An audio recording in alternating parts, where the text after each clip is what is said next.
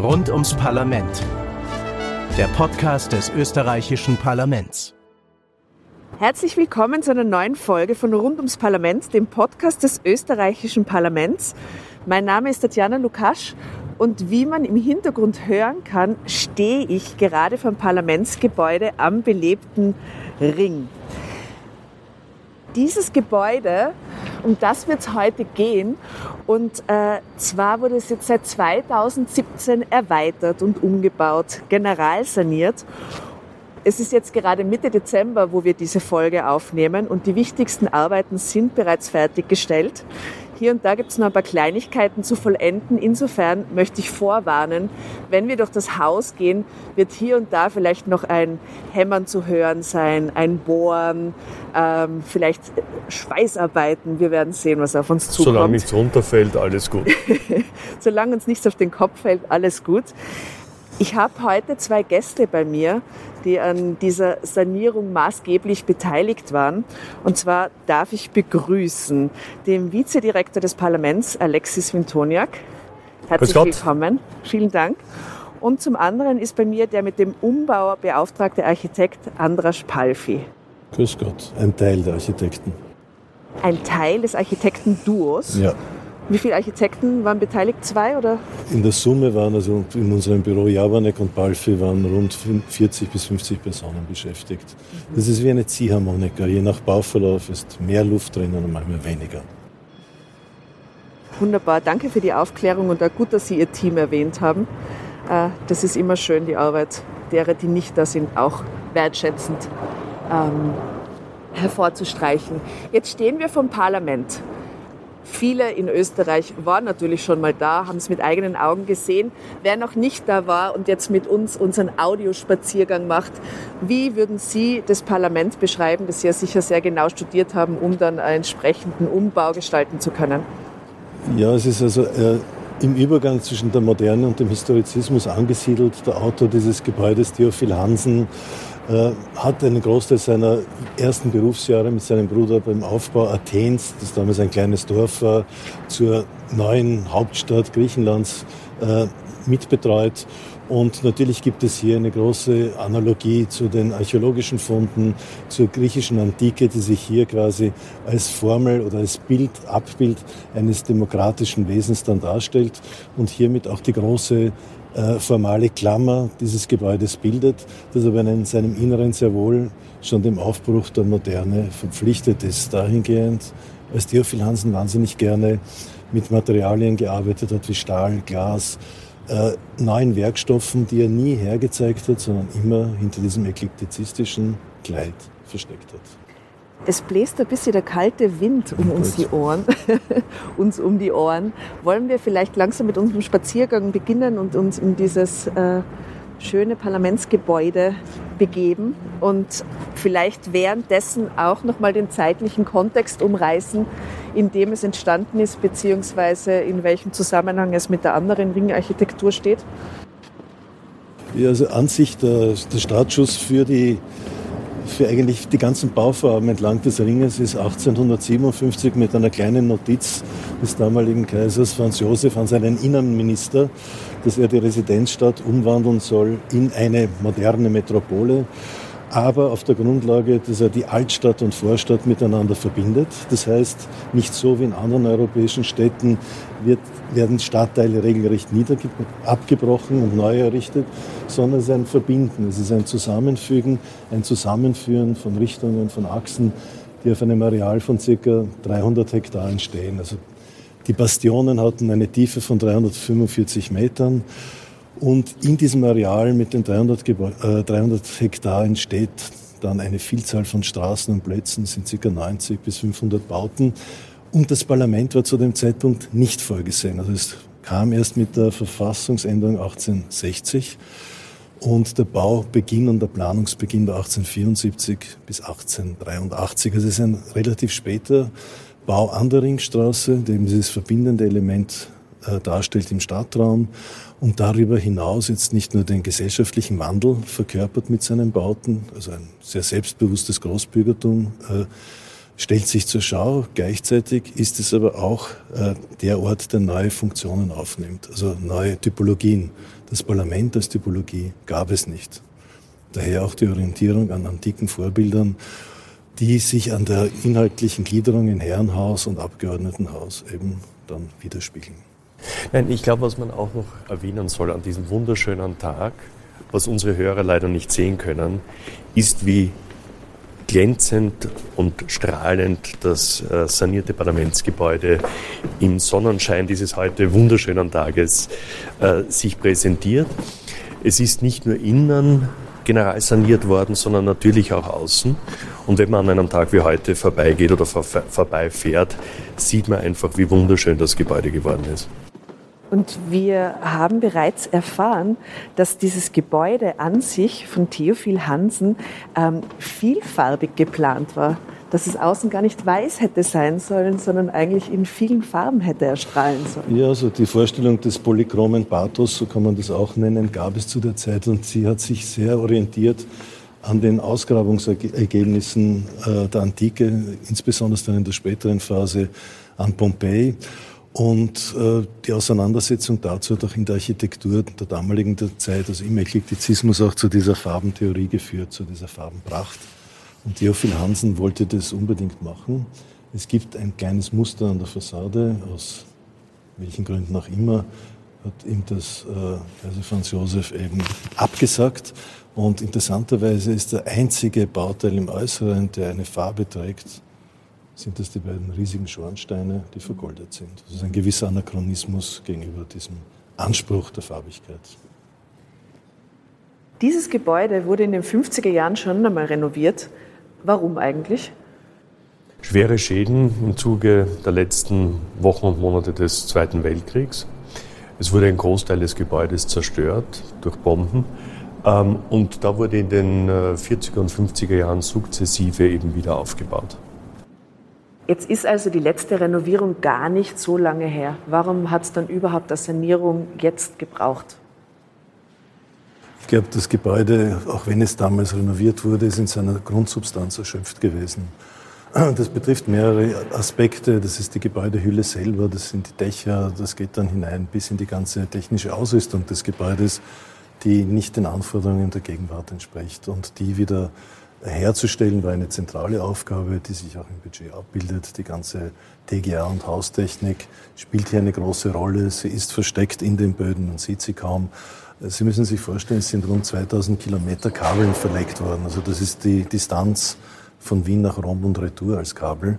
Und das steckt hier drinnen. Also alleine diese Ziffer kann Ihnen schon durchaus beschreiben, was hier notwendig war. Das geht auch mit einem Abbruch einhand. Äh, von rund 26.000 Tonnen. Also das ist nicht wenig. Und äh, das, also diese, diese Mengenangaben beschreiben eigentlich sehr schön, welchen Handlungsbedarf es hier gegeben hat. Jetzt weniger der Schutt als die technische Ausrüstung. Alles andere ist natürlich eine Folgeerscheinung dieser Tüchtigung. Und was wesentlich ist, was passiert, war der Wunsch der ehemaligen Nationalratspräsidentin, der Frau Dr. Bramer, dieses Gebäude in einem erhöhten Umfang der Öffentlichkeit zugänglich zu machen. Und das war auch Teil des Wettbewerbsverfahrens, das 2013 eben ausgeschrieben war und die Absicht hatte, dieses Gebäude einer Öffentlichkeit in einem erheblichen Maß zugänglich zu machen. Wie passend, dass wir jetzt gerade im Demokratikum ankommen. Ähm, das ist das Zentrum für Besucherinnen und Besucher, das einer breiten Öffentlichkeit jederzeit zugänglich ist nach der Eröffnung ähm, des sanierten Parlaments. Wir waren bereits schon hier in einer letzten Folge und haben uns umgeschaut und verschiedene Ausstellungsstücke und interaktive Screens bedient. Es war sehr gut umgesetzt, muss ich sagen. Es ist schön geworden. Ähm, Herr Wintoniak, das Demokratikum ist einer der Räume, die neu zum Parlamentsgebäude dazugekommen sind. Jetzt haben wir schon gehört, es war eine Bedingung in der Ausschreibung, das mitzudenken. Warum?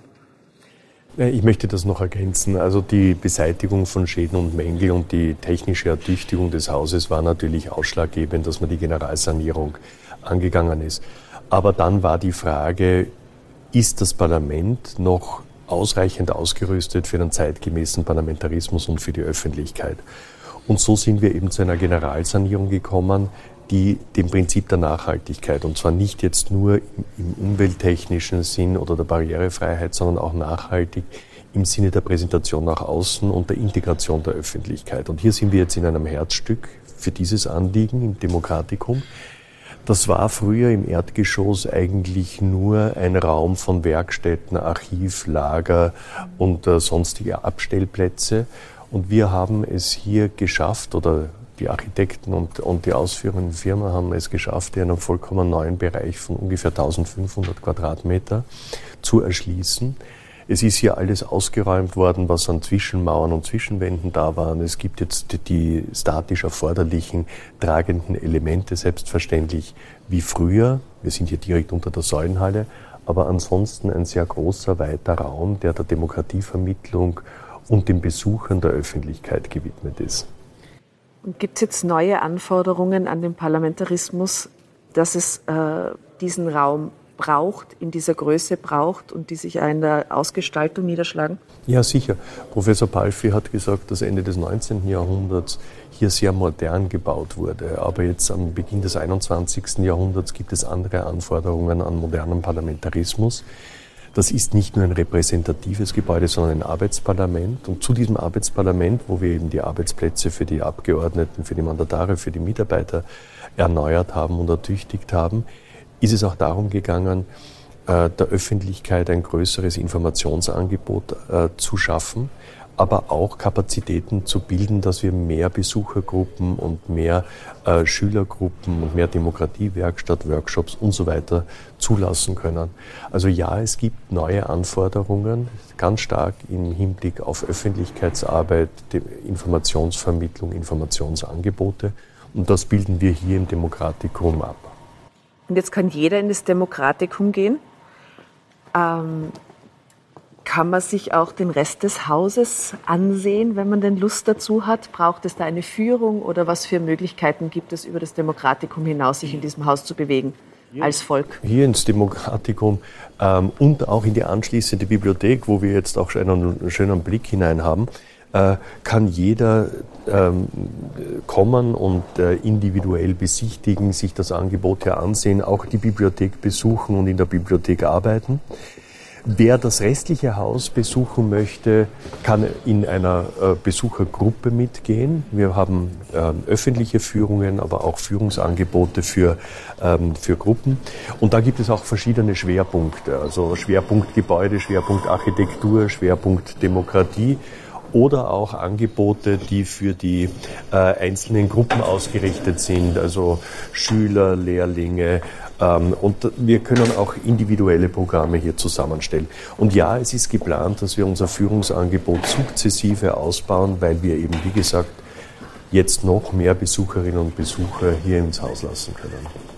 Wir sind jetzt gerade auf dem Weg in den Plenarsaal des Nationalrats und ähm, es stellt sich mir die Frage, ist das auch der Weg, den die Abgeordneten zur Sitzung gehen? Das ist absolut auch der Weg, den die Abgeordneten gehen werden. Aber wissen Sie, den Betrieb des Hauses, den werden wir dann nach ein paar Monaten analysieren. Wie überall, wie überall ähm, werden sich gewisse Wege mehr durchsetzen als andere. Das wird man dann in der Praxis erkennen. Aber grundsätzlich ja, das ist eines von den vier neuen, so markanten und schönen Stiegenhäusern. Aber zu der Architektur dieser Stiegenhäuser, die, glaube ich, ganz zentral ist, wird Professor Balfi mehr sagen. Der Anlass für diese vier Treppenhäuser ist eine Verbindung zwischen dem Publikumsbereich im Erdgeschoss und dem Dachgeschoss. Das ist jetzt nicht nur eine Verbindung im sprichwörtlichen Sinne, sondern es ist auch eine notwendige Verbindung. Es ist ein Fluchtweg. Und der wurde angeordnet in den Lehrstellen, die sozusagen Theophil Hansen uns zurückgelassen hat, und sind die sogenannten Wäschereihöfe. Und Sie sehen an der Tektonik, dass das eine Außenfassade war. Wir haben die Oberflächenstrukturen mitgenommen und haben hier ein Treppenhaus hineingestellt. Das gibt es auch noch einmal gespiegelt, das in keinen Verbund steht mit dem Bestand. Das ist davon losgelöst. Und man muss diese beiden Treppenhäuser auch so sehen, dass sie im oberen quasi einen Tisch formen. Und diese zwei Treppenhäuser sind wie ein Tisch hineingestellt in die Bestandsarchitektur und greifen sie nirgendwo an, sind abgesetzt, damit man nicht nur die Geschichte sieht, sondern dass auch ein Tageslicht hereinkommt. So tief wie möglich, nämlich bis nach unten. Und das tut es auch. Wie schwierig ist es, ein bestehendes Gebäude in die, in die Hände gelegt zu bekommen und dann zu entscheiden, und hier diese Leerstelle wird besetzt, weil freie Räume bedeuten ja immer, dass der ursprüngliche Erbauer die als freie Räume haben wollte oder so. Wie, wie geht man damit um? Welchen Raum darf ich besetzen? Welchen lasse ich frei?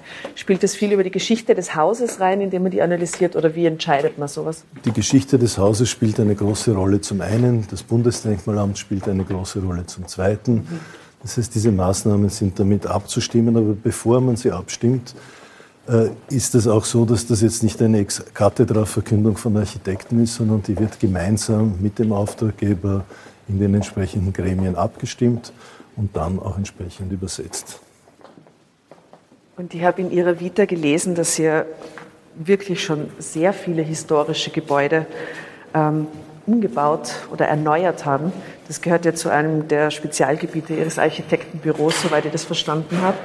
Ist das Parlament trotzdem was Besonderes, wenn schon viele andere äh, berühmte Gebäude durch Ihre Hände gegangen sind? Normalerweise sagt man, das letzte, äh, das letzte Projekt ist das bedeutendste. Aber äh, ein Parlament äh, macht man nicht alle Tage. Und natürlich ist das eine ganz besondere Aufgabe, eine besondere Herausforderung für unser Büro gewesen. Und ich bin eigentlich der tiefen Überzeugung, dass mich der Eindruck auch die nächsten Jahre begleiten wird, dass es sich hier um ein, sagen wir mal, ein Ausnahmeprojekt handelt, das uns so vielleicht in der Form nicht mehr begegnen wird. Ja, und dass man sich ja tief in die Geschichte der Republik eingeschrieben hat. Ja, also das kann man auf unterschiedlichste Weisen und Architektur äh, ist, sagen wir mal, eher ein zweckgebundener Hintergrund hier für die Demokratie und für das parlamentarische Leben und spielt das sicherlich nicht die erste Geige. Das muss, ist bei der Architektur immer so. Wir sind jetzt im Sitzungssaal des Nationalrates angekommen. Eine letzte Frage würde ich aber schon noch haben. Sind Sie auf irgendetwas besonders stolz, das Sie hier umsetzen konnten? Äh, es sind mehrere Punkte natürlich, aber so die wirklich großen Punkte ist die Kuppel und der Umgang, um den Nationalratssitzungssaal einfach hier Tageslicht hereinzubringen. Und parallel dazu auf gleicher Augenhöhe sind es natürlich die verbindenden Treppenhäuser. Also das sind schon sehr markante Eingriffe, wiewohl wir sonst immer die Architektur des Hauses stützen, also nicht verändern, außer in diesen Treppenhäusern, da greifen wir voll in die Klaviatur. Das tun wir. Herr Wintoniak, wenn jetzt ähm, Menschen noch nicht hier waren, würden Sie ganz kurz äh, den Raum, in dem wir stehen, beschreiben? Der Nationalratssitzungssaal ist vollkommen neu und trotzdem genau wiedererkennbar, wie ihn unsere Hörer wahrscheinlich von vielen Bildern oder Sendungen aus dem Parlament kennen. Und diese Wiedererkennbarkeit ist auch ein wesentlicher Punkt, nicht nur aufgrund des Denkmalschutzes, sondern doch auch, weil das Bild des Nationalrates eng verbunden ist mit der Entwicklung unserer Demokratie, unseres Parlamentarismus. Und das markante Erscheinungsbild des Nationalrat-Sitzungssaals ist wieder gegeben. Ähm, das Halbrund ist flacher geworden, um auch der Barrierefreiheit zu entsprechen. Ähm, es ist modern ausgestattet, jeder Arbeitsplatz ist mit äh, jeder notwendigen äh, technischen Vorkehrung ausgestattet. An der Stirnseite ist wie früher das Präsidium und davor das Rednerpult. Links und rechts des Rednerpultes die Bänke für die Vertreter der Bundesregierung. Ähm, was aber Herr Balfi schon gesagt hat und was besonders markant ist, ist, im Vergleich zu früher ist der Saal offen, hell, transparent, freundlich. Das ist natürlich in erster Linie dieser enormen Glaskuppel geschuldet, die den Blick ins Freie, in den Himmel oder auch auf die Quadrigen, auf die wunderschönen am Dach erlaubt, aber auch die Öffnung auf der Seite, wo man jetzt eine Blickachse hat, in, in den Park hinaus, auf den Schmerlingplatz, aber auch links und rechts in die Lichthöfe. Also zusammengefasst, der Saal ist wiedererkennbar, aber neu, modern, frisch, hell und offen. Und unterstützen die architektonischen Veränderungen den Parlamentarismus an sich? Das ist ein altbekanntes Zitat. First we shape our buildings, then they shape us. Und das glaube ich auch dass das Umfeld und die Architektur, in der man sich bewegt, für die eigene Befindlichkeit sehr wichtig ist. Und natürlich hoffen wir, dass diese neue ähm, Raumumgebung für unsere Politik förderlich ist. Aber es liegt immer an den Abgeordneten und den handelnden Akteuren, etwas daraus zu machen. Das Angebot, hier einen frischen, einen neuen äh, Parlamentarismus zu leben, ist jedenfalls gegeben. Und Herr Palfi, es ist ja hier alles sehr im 50er-Jahres-Stil gehalten. Das hat sich ja auch erhalten. War, war das äh, einfacher als im Rest des Gebäudes, das da mit modernen ähm, Updates zu gestalten? Nein, das ist gleichwertig. Es ist halt eine andere formale Sprache. Die 50er Jahre Architektur hat genauso ihr Hinterland, wie es eine historische hat. Da gibt es keine Differenzierung. Leichter war es hier insofern, Magister Wintoniak hat das schon angedeutet, Nachdem das die einzige Einbringöffnung war für die gesamte Baustelle, sind alle Galerien, alles weg gewesen und wurden dann wieder eingebaut. Also von dem her ist es unter Anführungszeichen ein Neubau mit bekannten, vertrauten Mitteln. Äh, auch legitim aus der Sicht der Denkmalpflege. Aus der Sicht ist es vielleicht leichter, aber ich würde mal sagen, es gibt nichts in dem Haus, was einfach ist. Das ist halt einfach so. Wenn man mit einem Bestand umgeht, dann muss man ihm auch lernen zu verstehen. Wir würden jetzt zu unserer letzten Station gehen und auf dem Weg würde ich Ihnen jeweils nur drei kurze Fragen stellen, damit wir ein bisschen ja. mehr zu Ihrer Person erfahren, wenn Ihnen das recht ist. Also auf dem Weg zur nächsten Station. Ich würde mit dem Herrn Palfi beginnen, wenn das Bitte. in Ordnung ist für Sie. Herr Professor Palfi, wenn Sie sich entscheiden müssten, Herbst oder Frühling, ich bitte um eine kurze Antwort. Äh, Herbst.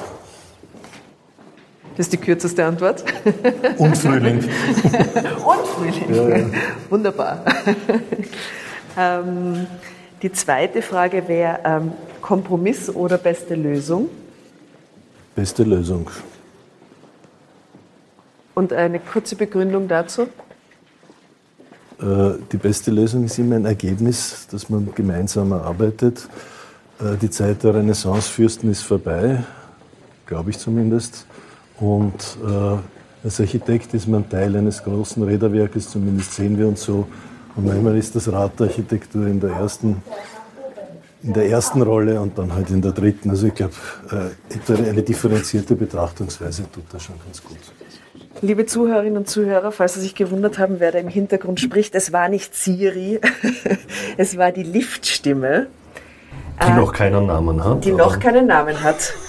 Falls es irgendwelche tollen Ideen dazu gibt, schreiben Sie uns gerne eine E-Mail. Äh, Adresse finden Sie in unseren Shownotes, beziehungsweise erwähnen wir sie noch einmal zum Schluss dieser Folge. Ja? Sie spricht aber auch Englisch. Sie spricht auch Englisch. International. Letzte Frage noch an Herrn Professor Palfi. Wo fängt für Sie Demokratie an? In der Wahlkabine knackig und kurz auf den Punkt gebracht. Wunderbar. Na gut, Herr Magister Vintoniak. ähm, wenn Sie sich entscheiden müssten, Frühling oder Herbst? Frühling. Kurze Begründung. Ähm, erwachen, aufstehen, frische Helligkeit. Wunderbar. Kompromiss oder beste Lösung? Schließt einander nicht aus. Oftmals ist die beste Lösung, im Kompromiss zu finden. Und wo fängt für Sie Demokratie an? Beim Respekt vor der anderen Meinung und vor der anderen Person. Wir sind jetzt oben unterm Dach angekommen und mit einem Blick auf die Zeit bereits auch am Ende dieser Episode von Rund ums Parlament. In 14 Tagen geht es genau an dieser Stelle weiter.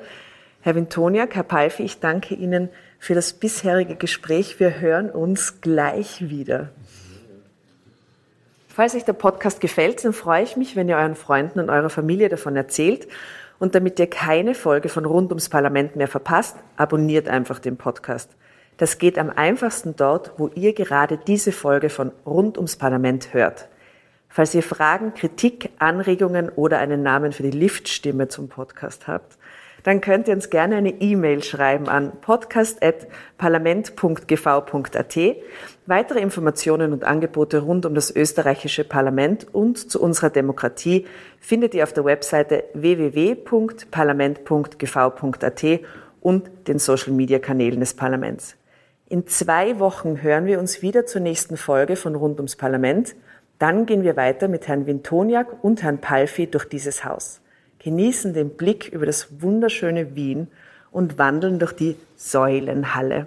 Ich freue mich sehr, wenn ihr dann wieder mit dabei seid. Bis dahin euch eine gute Zeit. Mein Name ist Tatjana Lukasch. Wir hören uns. Rund ums Parlament. Der Podcast des österreichischen Parlaments.